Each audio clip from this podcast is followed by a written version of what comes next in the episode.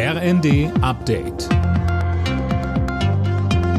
Stündlich neu. Auf den Punkt informiert. Ich bin Anna Löwer. Guten Tag. In der ukrainischen Hauptstadt Kiew hat es am Morgen mehrere Explosionen gegeben. Der Bürgermeister Vitali Klitschko berichtet beim Nachrichtendienst Telegram, dass die Einsatzkräfte mit den Löscharbeiten begonnen hätten. In weiten Teilen der Ukraine waren zuvor Luft